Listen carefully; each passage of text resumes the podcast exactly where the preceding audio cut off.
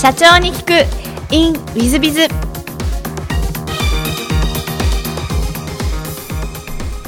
ィズビズの新谷です。先週の続きをお聞きください。でその後あの、えー、大変あの有名企業でいらっしゃいますが日立造船という素晴らしい企業にご就職をまずはこれは新卒で入られたということでよろしいそうですね。なんかこう日立造船を選んだ理由っていうのはあられたんですか？関西はですね大体もうメーカーっていうと、まあ、今もうちょっとあの難しくなっちゃってるけどもやっぱりあのパナ今のパナソニックでね松下三陽シャープあこれ御三家であったんですね。でだったんですけど、まあ、先輩で松下とか行ってる人たくさんいたんですけど先輩にでに会うとですねこう名刺もらうとですね回転機事業部とか書いてある。うち来いって言うからね。何やってるの？回転機事業部って何ですか？と回転機事業部って言ったらくるくる回るものだよ。と何ですか？扇風機だろ？洗濯機だろ？ドライヤーみたいな。それをどう何してるんですかと。全国の松下ショップっていうかナショナルショップっていうのかな。あったじゃないですか。今なくなりましたけど、まあ、ああいうところをずっとね、まあ、そのちゃんと説明に行ったりとか。それずっとやってるんですかと「うんそう」って言うからあんまり当たくないなと、ね、一つね要するにそのこういう売ってですねまあドライヤーって、まあ、今でこそ安くなったけどもうちょっと昔は高かったと思いますけどでも1万2万3万とかね洗濯機だって何万円のものをねそんなの売ってるの嫌だと。だからやっぱりあの孫正義さんじゃないけど、まあ、1兆2兆までいかなかったけど船1隻1億ドルだったんですね。で為替で今230円ぐらいか40円だったんでやっぱり1隻230億と。で、まあ、海外のプラントとかやるとですねそれがまあ2億ドルとか。やっぱりこういう大きなね、えー、ビジネスのところが私いいと思ったんでやっぱりそういうあの家電系はややめて、まあ、大阪にある重工ちょうだいって言ったら日立造船だったんで、まあ、そこにお世話になったということですね。まあ、あのお入りになられてるんであの西堀社長やっぱり頭もよろしかったんだと思いますがでその日立造船を4年ぐらいで辞めてらっしゃるんですね。そうなんですよ、ね、で私が83年にですね社会人になってるんですけども、えー、85年の9月にですね、プラザ合意って言ってですね要するにあの5カ国のですね、まあ、先進国5カ国ですね今 G7 とか8とか言ってますけど5カ国の、えー、財務大臣がニューヨークのプラザホテルに集まって、えー、極秘会談をやって要するにアメリカのドルがですね強すぎるのでもっとですね要するに弱くしなきゃいけないと。いわゆる円高にしなきゃいけないという会議をしたんですね。でそれで大体230円か40円ぐらいのレンジで動いてた為替がですねまあ週末130何円だったんですけど週明けに来たらですねいきなり10円円高になったんですよ。でそこからあれよあれよという間にですねなんか160円になったんですね年末ぐらいには。で太造船という会社は外貨建てので売り上げが立ったんですね。それも要するにあの延べ払いって言って、まあ、売掛金なんですよ。でそれが大体5000億円ぐらいあって、まあ、当時私それの管理をやってたんですけども、まあ、5000億ね要するにこう入ってくるとですねまあ、230円で売ったのが200円とか180円で入ってくるわけじゃないですか。か30円とか50円とか損するわけですよね。でそれがもうなんか半期で5000億とか。で船っていうのは1億ドルで受注しまするじゃないですか。でまあ今日受注してですね明日引き渡しできないんですよ。で引き渡しするのは3年後とかそんなんですね。だ240円の前提で受注した船がですね要するに売り上げる時には180円でやらなきゃ。ということは1億 ,1 億ドルですから50億売り上げが少ないんですよ。大体1割ぐらいしか営業利益ないんでそうすると全部赤字なんですよ。船がこう浸水浸水式でドーンと入るとですねあ30億損したと。また今日行くと30億損したと。で入ってくるお金も全部損してると。もう全て損なんですよ毎日。でこのそれであの社員が1万7000人いたんですけどもまあ、1000億円ぐらい赤字になっちゃってて話にならないっていうんで大リストラだと。銀行さんが乗り込んできてね。三和銀行さんメインだったんですけど、まあ、役員クラスが乗り込んできて大リストラだと。でまあ毎日のようにまたそれはあの経営会議だとか役員会やってて。でもう今日大リストラの最終決定が出るという日にね、まあ、財務長が残ってですね。でお前らちょっとあの4人残っとけと。で明日からこれ銀行で全部説明しに行かなきゃいけないから残っとけって言われてて残っててでこう降りてきたんですよ夜の8時ぐらいに会議終わって。で「部長どうなりました?」って言ったらですね「まあとりあえずいいからちょっと飲みに行こう」って言われてまあしょうがないなと。なんか飲まないと話せないような気分だったんですよね。でこういつも行ってるあの、まあ、居酒屋さんに行ってね。で第一声が4000人になったからって言われたんですね。だから1万7000人の社員がいました。で4000人になったからって言われたんで普通だとですね4000人リストラすると思うじゃないですか。ね。あ4000人リストラですか。でも結構大変ですね。どこの工場閉めんですかって言ったらバカ野郎4000人になるんだよって言われてえ？ー、って1万3000人ですかとそれどできないでしょとか言ったらいやそれをやらなきゃいけないし、まあ、まあ一応やるっていうプランも一応決まったと。で明日の朝ね社長室のやつが全部説明来るから、まあ、明日の朝からね銀行30何個はつけあるけどまだ全部説明行ってこいよ説明ってこれ 説明できないですよみたいな話で。でまあしょうがないんで、まあ、そんな話になってそれがまああのプラザ合意1年後ぐらいですかね。でそこから1年間も経たなかったんですけどこれはもうねまだ26ぐらいだったんでこの会社ダメだと。いう話。もう同じこうあの財務部とかいてもね要するにその女性とかはですね全部リストラ、まあ、リストラって言っても実質はですねあの当時は連結決算してないんで1万7000人のうちの要するに1万人ぐらいは実際工場を閉めたりするんでリストラなんですけどあと3000人ぐらいは子会社作って、えー、そちらにあの一応転籍して、えー、まあこう派遣みたいな形ですよね、えー、に切り替えるんですけどそうそういう形で、まあ、子会社をいくつか作って、えー、7000人ぐらいの会社だったんですけど、まあ、日立造船の名称を持てる人は4000人にしてしまったということですねでそれでまあこの会社はもうダメだねとまあ、5年ぐらいね毎年多分500億ずつ赤字が出るんでもう諦めようと思って、まあ、あの転職活動を始めた始めたんですけども大体もう円高になったらメーカー全部ダメじゃないですか日本は。でそれでもうだからどうしたらいいのかなと思って日経新聞の求人の出てたの見たら証券会社が一斉にあの求人してたんで、まあ、ちょっとじゃあ証券会社行こうと。いうことであの転職して証券会社に移ったとなるほど。和光証券今のみずほ証券だと思うんですけども、ね、この後バブルですよね。そうなんです。これはびっくりしましたね。日立造船にいる時にねもう給料もカットされてましたよね。給料は昇給どころか1割カット。でボーナスもまあ1か月ぐらいじゃないと。でそんな状況だったんですけどあの和光証券に3月1日に入社したんですね。そしたらもう6月の1日か2日か分かんないですけど、ま、あの証券会社って6月1日12月1日に賞与なんですよ。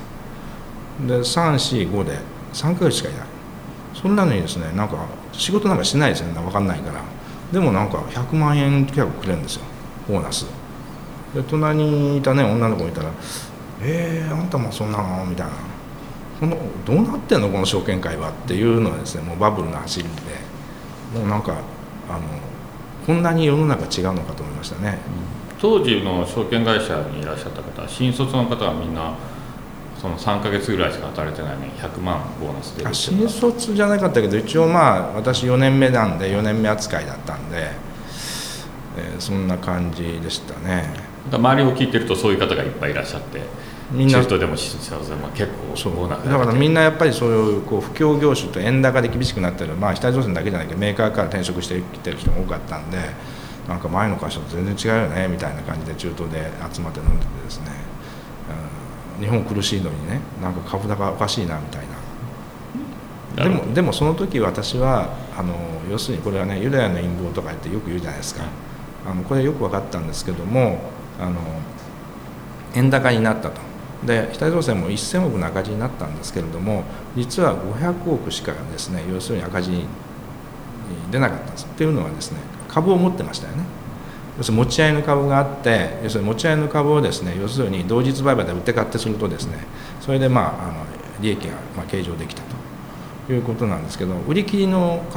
した人もいるんですね。金が必要なんで。で株価どんどんま下がってたんであの円高になって。でそこを要するに外人買いがドーンと入ったんですよ。でドンと入った後に要するにあのまた今度円安に戻ってきたんで外人はやっぱりそこで随分儲けたわけですよね。だから要するにその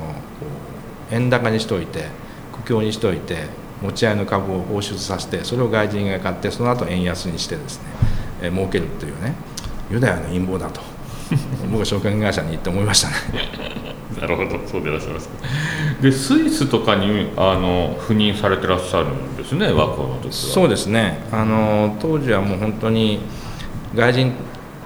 外国人のですね日本株買いがすごかったんで、まあ、スイスにももう証券会社だけでなくて銀行と証券会社で多分30から40ぐらい会社出てましたね。証券会社だけでも十何社出てましたね。やっぱりスイスっていうと、まあ、プライベートバンクっていうのがあるんですけども結局世界のこう富裕層のお金がスイスに集まってきてますから、まあ、それを受けてるプライベートバンクがあのグローバルに運用すると。その時、まあ、日本株が経営まあ、上昇かったんで、まあ、日本株に投資する、えー、投資家がいたんで、まあ、それのに対して日本株をしたりとあるいは日本の企業がスイスで、まあ、あのワラント債とか展開社債を出していくのでそれを販売したりとかっていう仕事でしたね。なるほどでその後、まあ、ウェザーニュースに移られたウェザーニュースに移られる時はバブルの崩壊後ですか？と95年にですね私がスイスから帰ってきてでまあ翌年ちょうど1年ぐらい経ったらですね。今度またロンドンに行ってくれって言われたんですけどももう帰ってきた時にねあの私がやってた仕事っていうのは結局あの昔飛ばしっていうのあったじゃないですか。結局飛ばしの処理をやってたんですね1年間ずっと。でもういろんな会社にですね評価損の塊みたいになっててあこれ日本の企業ダメだなと。でこれもう持たないなと思ったんですね。でそれでロンドンに行ったらですねえー、まあ行ってもいいんですけどまたそれの延長線上をやらなきゃいけなくてどっかでやっぱりこううまくいかなくなったら証券会も危ないっていうんで早くやめた方がいいと。でロンドンに事例が出たっていうか内示が出た翌日に辞表を出してやめました。なんかちょっとロンドン行くのはもったいない気もちょっとしてしまうんですけども。いや確かに海外駐在員というのはですね、まあ、国内にいるよりも、えーまあ、リッチなね暮らしはできますけどそれと自分の人生の将来考えた時に、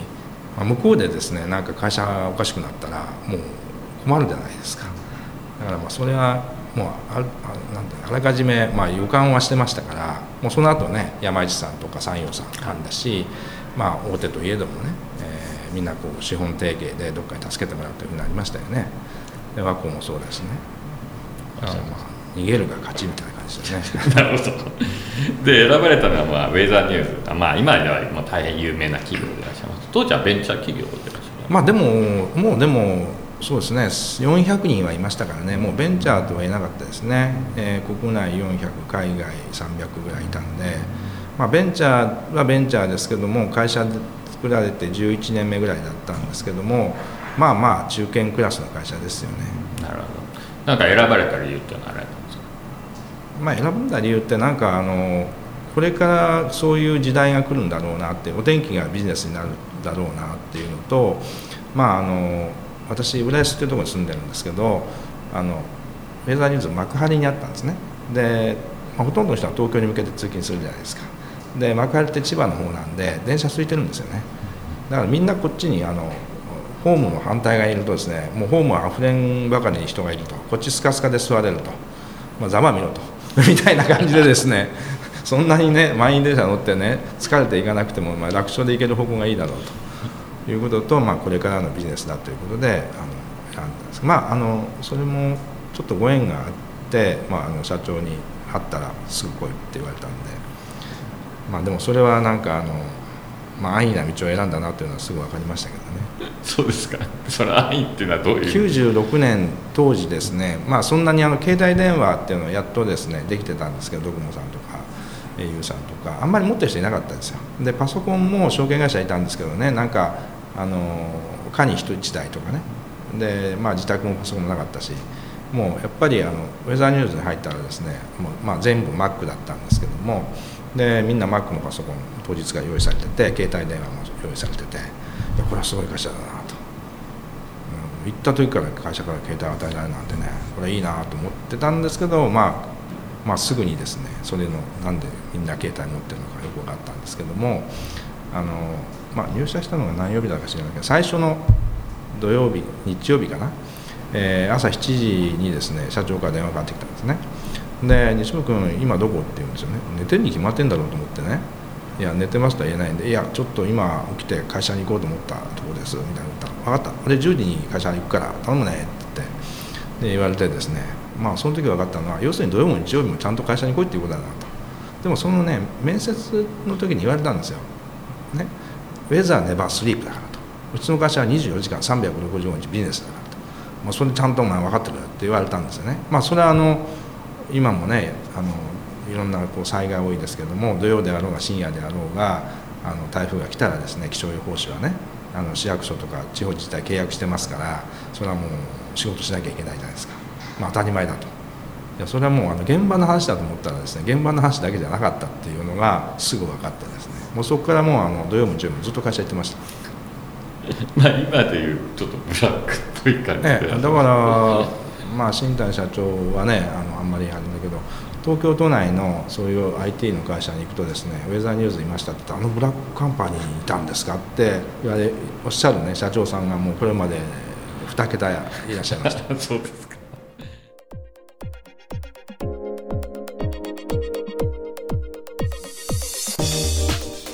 3分コンサルティング。w i z b i が社長の悩みを解決本日の3分コンサルティングは、えー、K 様35歳男性創業3年目だそうです。毎週拝聴してます。こんにちは。こんにちは。弊社は創業3年目のウェブマーケティング会社です。業績好調に伴い2ヶ月ほど前に初めて社員募集をかけまして現在中途採用で新しい仲間2名増え総勢5人のカンパニーとなりました。素晴らしいですね。しかしまさに今社員教育の面で問題が発生しております。これまで創業メンバーのみで業務を行ってきましたので、人材育成の仕組みを全くもって作ってきておりませんでした。そのため、私も含めメンバー全員、日々手探りで指導しており、一時的に作業効率がと業績が悪くなっています。えー、新谷さんがウィズ株式会社を創業されたときに取り組めたあ教育事例や、現在採用している社員教育制度がありましたら、ぜひ教えていただきたいです。何卒よろしくお願いします。えー、まあ、創業3年目ですので、えー、よくわかりますし、えー、おそらくやっぱり2名増えますと、指導の時間が増えますので、業績が下がったり、作業効率が落ちたり、生産性が落ちてしまったりすることは、まあ、よくあることなんではないでしょうか。まあ、社員をさっったらすぐに売り上げになるなんてことはありえないですね。まあ、そういう意味で私どもも、ウィズビズも創業当時はそういうのは苦労しました。ですので、一番最初に手がけたのは経営理念を作って、それを浸透させるというのに大変苦労しました。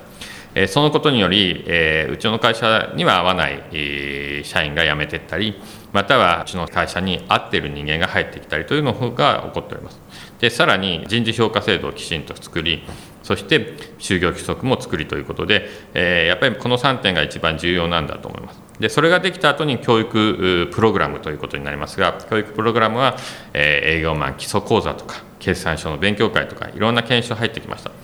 まあ、入れてきました。しかしながら、まあ、それを勉強したから優秀になるかというのは、ちょっと簡単ではないですね。えー、通常やっぱり勉強した、あ勉強になったと言って、以上。これが普通なんじゃないでしょうか。じゃあ、それを日々の仕事に生かしていくというと、やっぱり OJT が一番重要なんじゃないかと思います。えー、私どもでは朝礼は毎日、やったり、朝礼の時に、その経営理念なんかを読んで、そして、え、社員が読んで、そして私がそのコメントをしていくみたいなことをしてますし、会議も毎週あり、私が指導をそれぞれメンバー向けに指導するみたいなことをしてます。えー、ある部署は部長が指導をし、えー、部長代理が指導し、そして私も指導すると、こんな体制をとっています。で日々の活動の中で、えー、メンバーが少しずつ教育されえ、育っていってくるというのが、まあ、教育プログラムというものでございますので、もちろん研修制度も用意した方がいいですが、研修制度とともに、日々の OJT っていうのは大変一番重要なんじゃないかなと思います。そういう意味で、創業メンバー3名の方々で、えー、2人をどうやって教育するのか、何年後にはどうなってもらうのか、みたいなことを考えて、教育プログラムを作られるのはいいんじゃないかなと思います。かつお二人の方々にぜひあの目標なんかを持たせたり、えー、自分はこう成長したいなんていうことを考えさせたいということも重要なんじゃないかと思います。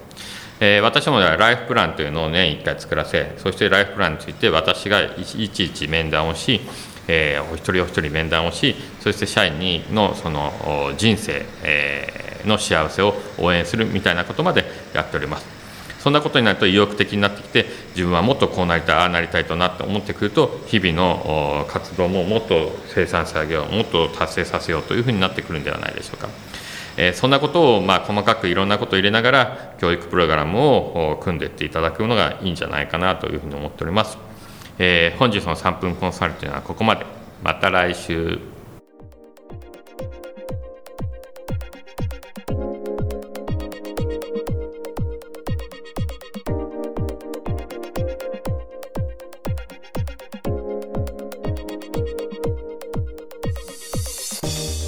最後までお聞きいただきまして誠にありがとうございました。